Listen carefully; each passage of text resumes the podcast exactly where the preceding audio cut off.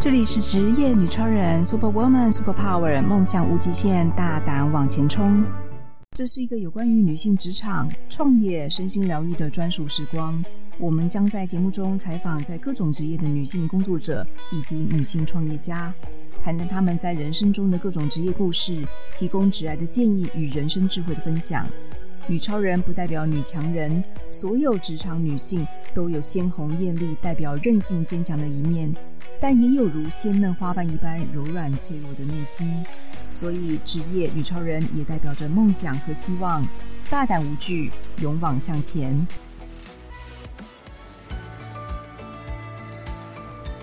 这里是职业女超人 Super Woman Super Power，梦想无极限，大胆往前冲。我是节目主持人方糖。哦，我今天呢特别邀请到我的好朋友 Demi 萧怡珍。然后他目前是旅居在加拿大多伦多的移民市场经理。我特别邀请他呢，透过我们远距采访的方式来聊一聊他在加拿大的求学和求职的经历，并且呢，与我们分享现在很多人想要往国外移民留学，为什么加拿大是一个绝佳的选择呢？如果有机会让自己在选择留学或移民的时候，有哪一些条件和心理的准备需要思考和预备的呢？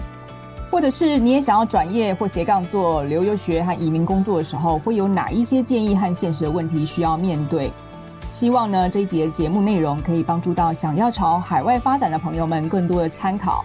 欢迎 Demi，Demi，请你来帮我们自我介绍一下喽。Hello，Jean，嗨，谢谢，谢谢你的邀约，对，也很高兴今天有机会来跟大家分享。对，那呃，我呃，我是 Demi，然后。这边刚好跟台湾的时差是十二小时，对，然后冬天是十三小时，对，嗯，是，所以你目前定居在多伦多，是担任移民公司的工作就是了。嗯，因为机缘巧合，然后进到了这个行业，是什么样子的机缘呢？你可以介绍一下过去你在台湾是什么样的工作，然后你什么时候到加拿大去呢？呃，我在台湾的时候，其实我是从呃最早我是从呃研究呃学术的领域出发的。对，然后就是在学术领域，就是做了一阵子，然后后来就是进到市场，其实还是利用研究的技能去呃帮一些中小企业做呃就是呃数据驱动的决策。对，然后到加拿大的时候，一开始也是呃朝这个方向在发展。对，然后后来就是，其实，在工作上，嗯、工作的公司刚好后来就是他们也有呃移民业务是另一个呃部门，对，然后呃就发现说，哎，其实我过去那些呃数据研究，还有就是我其实做研究分析的那个技能是呃可以呃很很好的应用到呃这个领域的，对，然后就误打误撞的，就是也就是进入了这个职场，对。所以你在台湾有做过什么样子的工作？就分数据分析师之类的，是不是？其实主要还是呃数据分析，然后还有就是市场市场调查、市场研究这方面的。就在科技公司吗？呃，没有，在台湾的时候其实是自己呃创业，然后就是成立了一个公司，然后专门帮中小企业做这方面的服务。嗯哼，对。所以你是在什么时候、几年的时候才开始想要说，哎，那你要特别到加拿大去做这个定居或者是学习呢？嗯，我那时候是在嗯二零一九年的时候，对，那时候呃，其实应该说。在嗯学术领域的时候，就想过说，接下来有机会想要未来有机会要到国外去做一点闯荡啦。对，希望在国外呃做一点不同的工作，呃在不同的职场，然后做工作，然后能够得到不一样的经验。对，然后二零一九的时候，刚好就是呃也接触到了一些呃有人在加拿大就是呃工作啊，然后还有就是来这边呃。定居的一些分享，然后听一听之后就觉得说，哎，那说不定加拿大是一个可以起先先尝试的方向。对，因为其实这么多的国家，那时候我做了一些呃，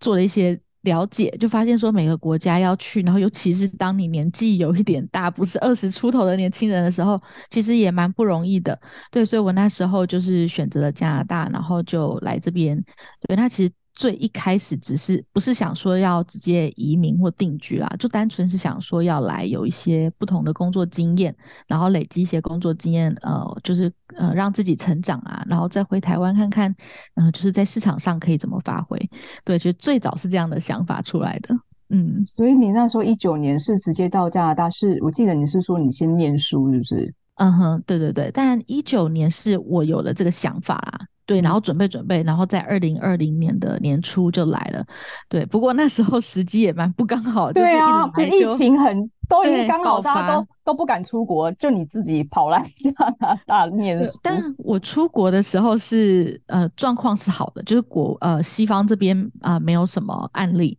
对，所以然后但是台湾那时候案例有，就大家很紧张了。对，然后我出来的时候原本是觉得好像蛮安全的，就没有想到后来就好像来一周吧，就整个大爆发，然后就封城了这样子。对，你说加拿大多伦多封城哦？对啊，对啊，就是大家就开始就是待在家里了，就是才来一周就这样子了。对啊，那也蛮 lucky 的。那但是那你那时候的学业怎么办呢？开始是有去学校嘛，但后来他就完全就是线上进行了。嗯嗯，对，你这两年念书都是在线上完成你的，算是进修。你是进修哪一方面的课程？嗯嗯，啊，刚来的时候其实是那个呃，比较是语言课。对，就是还是要从头，呃，也不能说从头，但是可能就是语言技能上要再加强，加强对对对，然后能够更适应这边的社会跟生活一点，对，然后后来接的就是呃比较是数据方面的专业，对，然后确实就是到后面几乎就是除了第一周之外吧，我几乎全部都是线上进行的，嗯、对对对。这是蛮奇特的经历。那我听说是你先跟你先生一起去，当初你们是怎么样选择？是两个人一起到加拿大这个新的地方展开生活？是什么样的机缘促你、嗯、促使你一定要离开台湾，然后选择到外地去呢？我想这个的话，可能。一个就是说，呃，国外的工作经验的吸力吧，对，就是说，其实在这个时代，就是大家还是呃比较强啊呃比较强调人才的流动性，然后如果有一些海外的或是不一样的经验，其实对于人生还有对于职涯，可能都会有一些体悟跟帮助。对，这是比较海外的吸力，国内市场的推力的话，我觉得就是呃那时候我们从。读读了博士嘛，其实如果照传统的职涯规划的话，就是进到学校去任教或是当研究员是最最顺最直接的一条路径。对，嗯、可是呃，其实我们也知道，在这十年左右，就是台湾的高高等教育已经就是少子化，然后已经就是呃都一直在关。就是学校一直在关，嗯、然后其实未来还会再关的更更多。它其实就是有一点，呃，我记得好像那时候的政策是说什么十年之内要关掉五十所，还是关掉多少所学校的那种。哦、对它，但是它是陆陆续续的，然后有些是合并啊，有些是关掉。再加上说目前已经在学校任教的，到时候就是都会被试出到市场上去，然后也会成为你的。竞争者，然后我觉得大家就是在没有没有职缺的情况下去竞争，然后未来学校可能会关更多的情况的话，我觉得对我们来说不是一个很安全的选项。对，就是如果你进得了这个职业，但不一定不一定能够持续到你退休，我觉得蛮可怕的。对，对，所以那时候我们就决定说要换跑道，然后想要换领域。对，然后那换领域的话，其实又搭上说，呃，其实出国是一个蛮好的训练嘛。对，这就造成了我们后来决定要出国这样子。对对对。那我觉得也很，我觉得也很不可思议耶，因为你看你已经结婚了，而且老实讲也不是刚毕业新鲜人，然后已经有职场经历了，你又念到博士。照道理讲，在台湾的一个呃，就是学习的历程，你应该就是直接成家立业、生小孩、结婚生子、家庭幸福美满的那一种传统的路径。嗯嗯、你根本就是一般人不会想到说，好，那你说毅然决然两个人完全什么都没有，就直接到国外去发展。我觉得这个勇气跟魄力。是的确也不简单，嗯、所以你是到了那一边去读书了之后定居下来，才觉得说，哎，多伦多是一个不错的环境，才想要但去做申请移民这个动作吗？你你的申请的过程的经历可以跟我们分享吗？嗯，嗯，我觉得一方面是出国之后，然后发现说，呃，也蛮多因素的啦。一个是说台湾的 政治情势，就是两岸的政治情势，嗯，不是很乐观。嗯，然后就嗯、导致说呃我们会觉得说，哎，那加呃来，而且来到加拿大之后，就是体体会到说，哦，原来加拿大在移民的呃选项和方案上面是非常多元的。然后其实这个呃原本可能你以为就是移民可能是一件很困难的事情，但发现说其实离离自己不会很远，而且它可能总是会有那几会有几个方案可能跟你比较。适合，对，比较有机会，对，然后一方面是体验，也体验到说，哦，原来我们是可以申请移民的这样子，对，然后再来是说，其实在这边也有呃，实际在职场上求职过，其实也发现说，哎，有没有这边的身份，其实影响也蛮大的，对于你的职涯发展，对，例如说，呃，当你的呃工作签证很有时间很有限的时候，其实真的很难找到工，一般的工作就很难了，他们。呃，会聘用你的状况几率比较低一点。那如果你想要呃找好一点的工作，那就更难了。就是你可能有有签证，就是可能一年两年还不够，因为他们会希望这是一个呃比较长远发展的职职位，然后他们可能会想要找就是本土人或者是有呃已经移民了的人。对，所以就是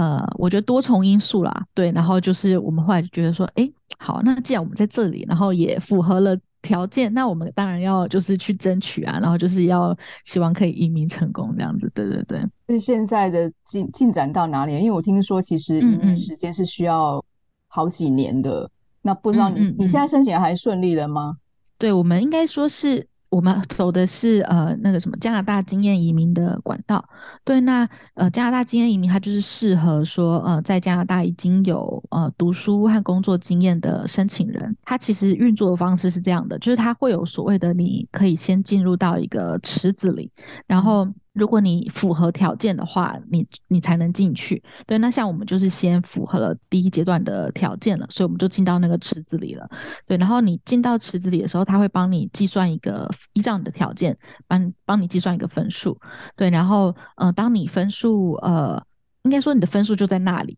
然后呢，他呃每一段时间就是固定或不固定的时间，对，然后他会呃进行抽签，那他就会有所谓的呃抽签分数。那当他的抽签分数就是呃你的分数比抽签分数高，或者是至少到达他的抽签分数的话，你就会被邀请移民。对，那你就可以送出那个你的移民的呃申请。对，那我们现在就是在那种在呃这个池子里，然后就是它其实每呃每一轮抽签的分数都不太一样，然后对，我们就是在等待抽签的这个阶段。嗯，对。那讲到政策面的话，其实变化是蛮分数变化是蛮大的。对，因为就像我们在在我们呃进入池子之前的那一年，就是它其实分数都。蛮 OK 的，就是他呃，可能三百多分或四百出头都有，对，那就是蛮好的，蛮好的分数。其实我们几率是非常高的，因为大部分的情况下都会符合。但很不巧的就是，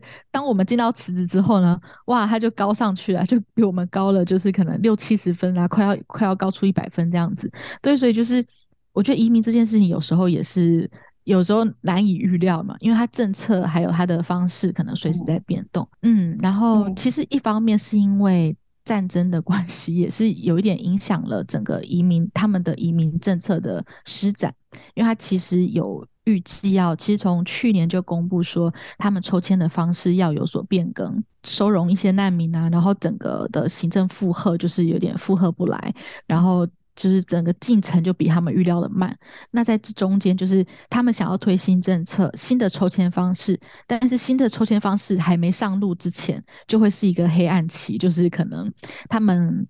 为了等待新政策，然后他们抽签的分数就有一点异常的高，然后呃能够邀请的人也就。少了很多这样子，Dami，我想要请你帮我们稍微再简单说明一下，因为我知道很多人可能其实没有就是移民哦，或者是呃出国工作这样的一个概念哦。然后，所以我想要知道是现在就是在加拿大国家，我知道它是个移民国家，到底移民对于一般人的定义，呃，是为什么要去申请这个移民？然后我在那边工作的话，如果我没有申请移民的话，会有什么样的限制？他需要什么样的条件呢？好啊，呃，其实在这边，呃，如果要工作的话，呃，就是首先你要拿到工作签证，嗯、对，然后工作签证有分呃开放式的跟封闭式的。那开放式它就是说你有这个签证，你可以为任何的呃公司雇主工作。然后封闭式的话，其实通常是由雇主帮你申请的。那这种情况下的话，你就是只能为那个雇主工作。所以如果你们呃劳动关系结束的话，或是因为什么原因要离职的话，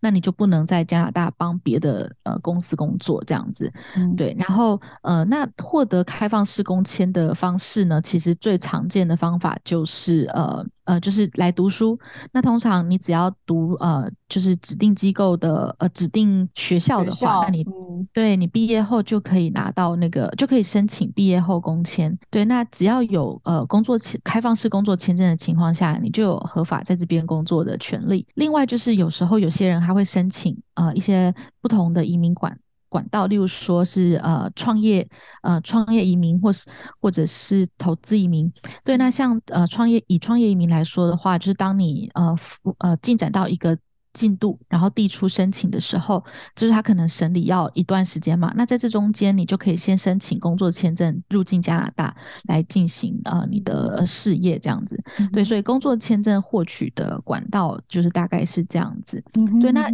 关于移民的话，那就是一个更，我觉得那是一个更长远的规划。对，呃，例如说你有工签之后，你可以合法的在加拿大工作。可是如果你想要真正在这边去发展职涯的话，那很多工作它其实免不了的，他会考量你的身份，因为他也不希望说，呃，他聘了一个人，然后就是他想要好好的让你发展，但是你可能其实。签证时间不长，可能只剩下呃五六个月，然后那这样子他，你虽然可以现在可以工作，可是我希望这个职位的人要做个就是可能三到五年以上啊，或者是更久，那这样子的情况下，他就是已经预料到你会。可能在不久的将来就会流动，对，那甚至你可能有一年或两年的工签，那可能更希望稳定的机构，它也会有所保留，对，那再加上说，呃，我们比较常见的就政府部门的工作，那是最容易，可能是最容易因为身份吧，因为可能政府的工作又是更容呃相对稳定的类型，嗯，对对对，通常呢是你符合了呃，其实这边因为。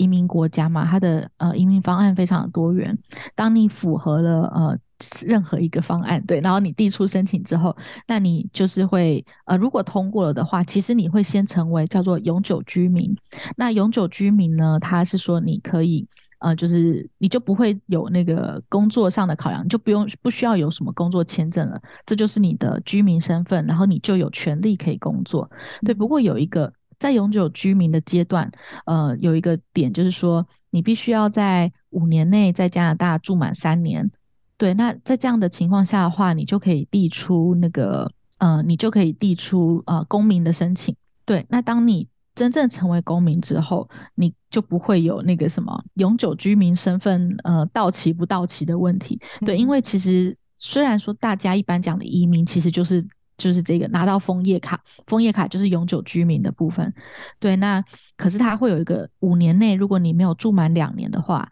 你就没有办法申请延续你的枫叶卡。对，所以就是假如说你是更希望在呃不同国家之间流动啊，跑来跑去，然后或者说你拿到身份之后暂时没有要待在加拿大，你可能想要先回台湾或者是先回自己国家的话，这个是比较需要注意的点。对，就是五年内住满两年就可以。再延续你的卡，你就可以续卡。对，但是卡对，然后他没有黑卡、白金卡，十年一张，五年有这样的 label 吗？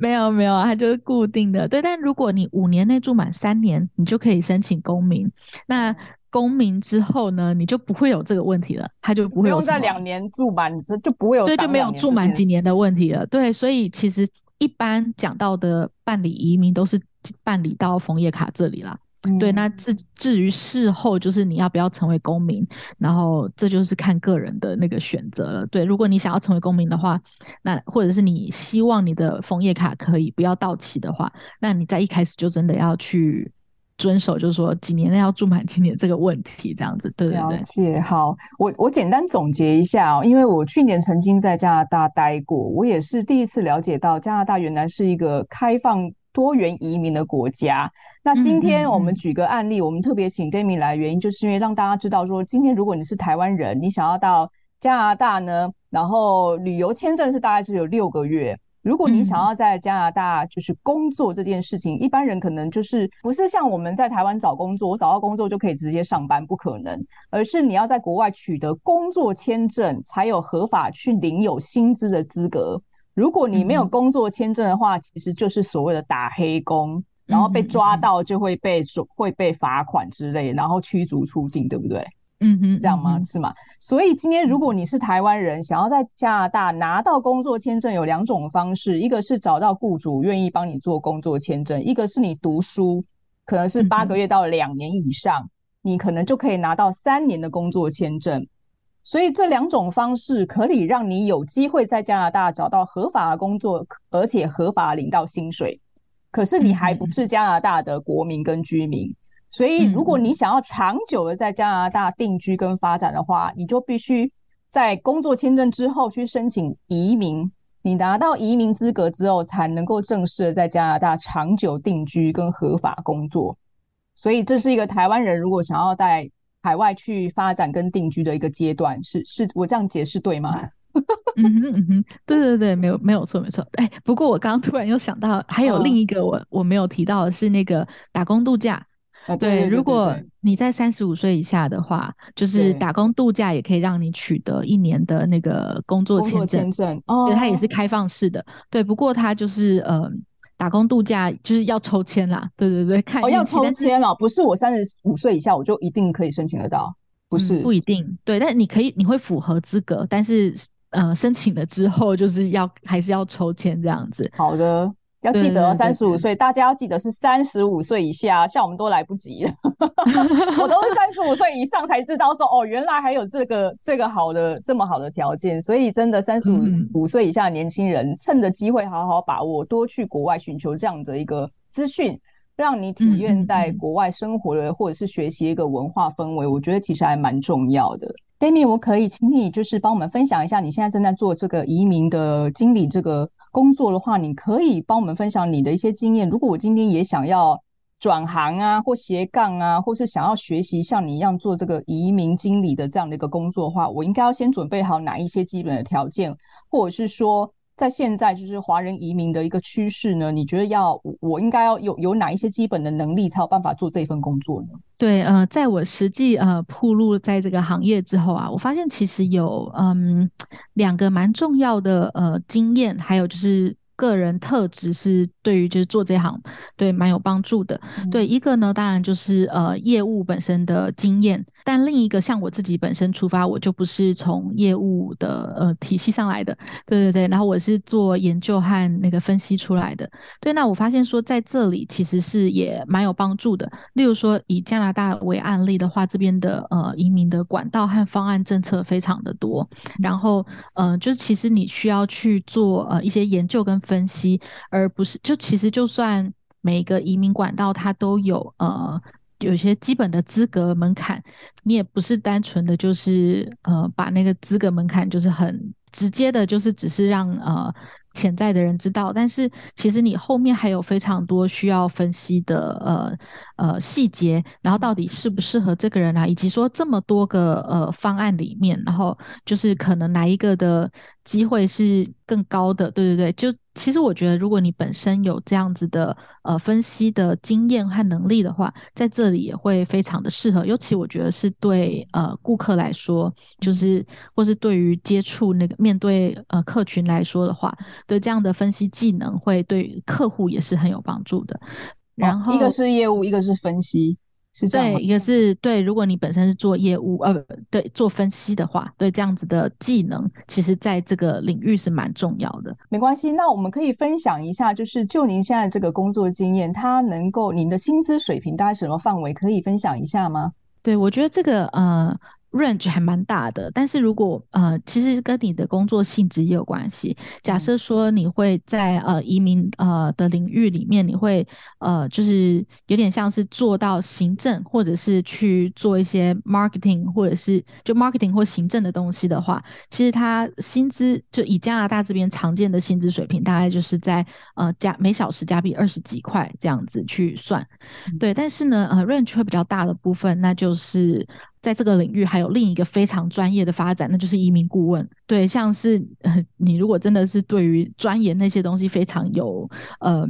有兴趣，也很在行的话，其实就很适合去考那个移民顾问的呃证照。对，那考到证照之后呢，你就可以做咨询啊，或者是呃帮客户执行方案啊什么，然后会收那个就是 legal fee 嘛。所以其实那一块的话，就会依照你的。呃，按量，然后你的收入也会不一样，对。然后另外一块就是业务的部分，它就是 agent，对。那 agent，呃，以北美来说的话，这是一个非常发达的体系，就是不论是房屋啊、金融啊、保险啊，还有就是像移民也是，他们都其实都是 agent 在呃进行。然后呃，agent 的话，在北美这边很常见的呃分怎么讲分润的方法，就是有一点是呃，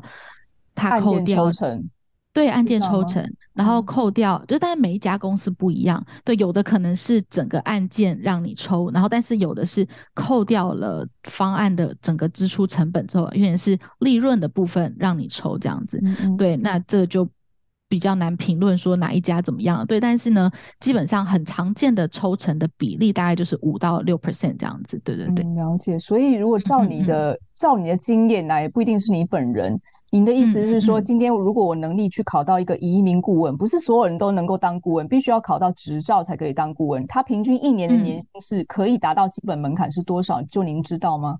有点难，有没有办法一百万台币以上的年薪啊？百万台币、哦、那是一定可以，那是一定可以。哎、哦欸，那不错啊。那就像那个卖房子要有房介呃中介，就是房仲的专业经理人那个执照，就是一个国家证照的概念是一样就对了。嗯嗯嗯，对，不过还是要看你在里面想要发展哪一方面的专业啦。对，如果你的目标是在市场拓展的话，那可能就是就跟去做移民顾问的那种。要补充的技能跟职业发展方向就不一样，对，但是确实在里面也蛮多角色可以进呃可以去思考的，对啊，嗯、的确还蛮有趣。嗯，好啊，那最后一个问题，我想要请教你，就是在今年呢、啊，你有看见在加拿大开放移民的这样的一个政策的趋势，或者一些新的一个机会？台湾人如果今天我已经是一个上班族了。然后，在今年有没有什么样子的新的机会可以去申请？不管是留学或移民也好，有一些经验可以给我们参考吗？嗯，这边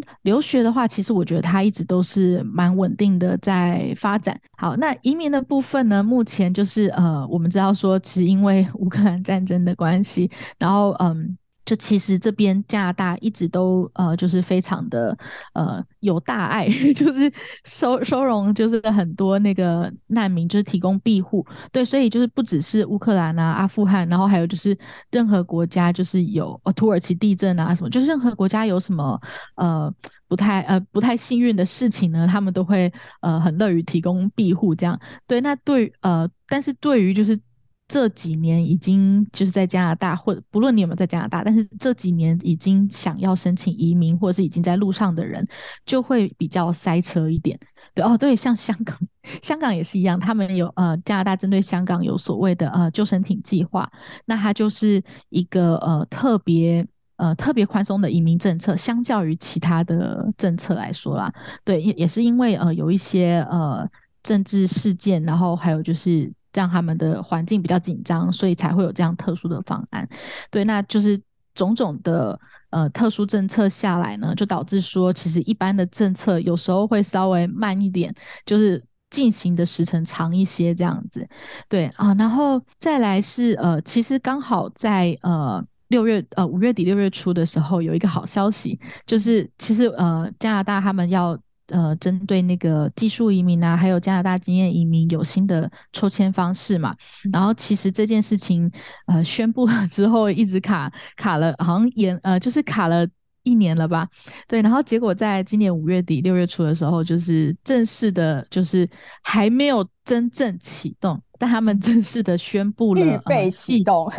对对对对，就说 他们很久了，对，他们说他们说正在启动，对他们说他们正在启动，然后也呃。公布了更多细节，例如说，呃呃，可能以前是完全靠在一个池子里，在同个管道下，还是完全靠分数抽签嘛？就等于说，你越高分就。单纯就只是看你的分数，越高分你就越容易被抽中，然后可以递交移民申请这样子。对，但是现在呢，他就公布了，他会依照每一年，他会依照加拿大目前市场的需求来去调整抽签的类别。例如说，呃，像二零二三年他就公布了，呃呃几个特殊的职业类别，然后就也包含了科技类的人才这样子。对，那他就会在那个。不同的类别里面去抽签这样子，嗯，对，那大家也是预计说，就是如果你是这个。呃，提出的类别刚好就是加拿大市场最缺、最想发展的嘛，嗯、所以如果你符合这些职业类别的话，你就更容易被抽中。你在今年有没有什么新的想法，想要挑战一下自己呢？这一块的话，其实我觉得我今年是一个蛮特别的呃转换期，对，刚好在这边已经有足够的资历了。那我觉得呃一个可能性就是刚刚你讲到的，就是移在移民的领域呢，我是要朝向呃移民顾问这样子的专业证照的方向发展呢？还是说在那种呃市场上有更多的经验，对，然后其实我自己，我我觉得我还没有下决定啦，对，但我自己已经决定要再更进一步，就是对，尤其是已经呃，我觉得相对稳定的，然后可能。移民的那种办理，我觉得相对也更有更有希望了。那我是真的希望能够长久的在加拿大发展，是因为也非常适合您是做数据分析的，做一些重要的一些内容政策的分析。而且你在 Toronto 已经生活定居了两年了嘛，是两年了。嗯嗯，嗯。所以呢，相信啊、呃，也祝福你，应该在今年很顺利可以拿到这个移民的正式资格，然后继续再往你的这个。呃，就是移民顾问的路迈进。那下次有机会，等你回到台湾的时候，一定要记得再跟我们分享。如果今就是在今年有有哪一些更重要的一些加拿大的移民趋势，再跟我们做多一些故事的分享哦。今天谢谢 Demi，、嗯、谢谢 Demi，有机会我们再来采访他。谢谢 Demi 哦，好，嗯、谢谢静，谢谢谢谢，下次见，拜拜，谢谢，嗯，拜拜。如果你也想说说你在职场上的各种神奇经历，或是你有令人惊叹不已的人生冒险故事。职业女超人邀请您来与我们一起分享，欢迎踊跃报名接受我们的采访，陪我们喝杯咖啡聊一聊哦。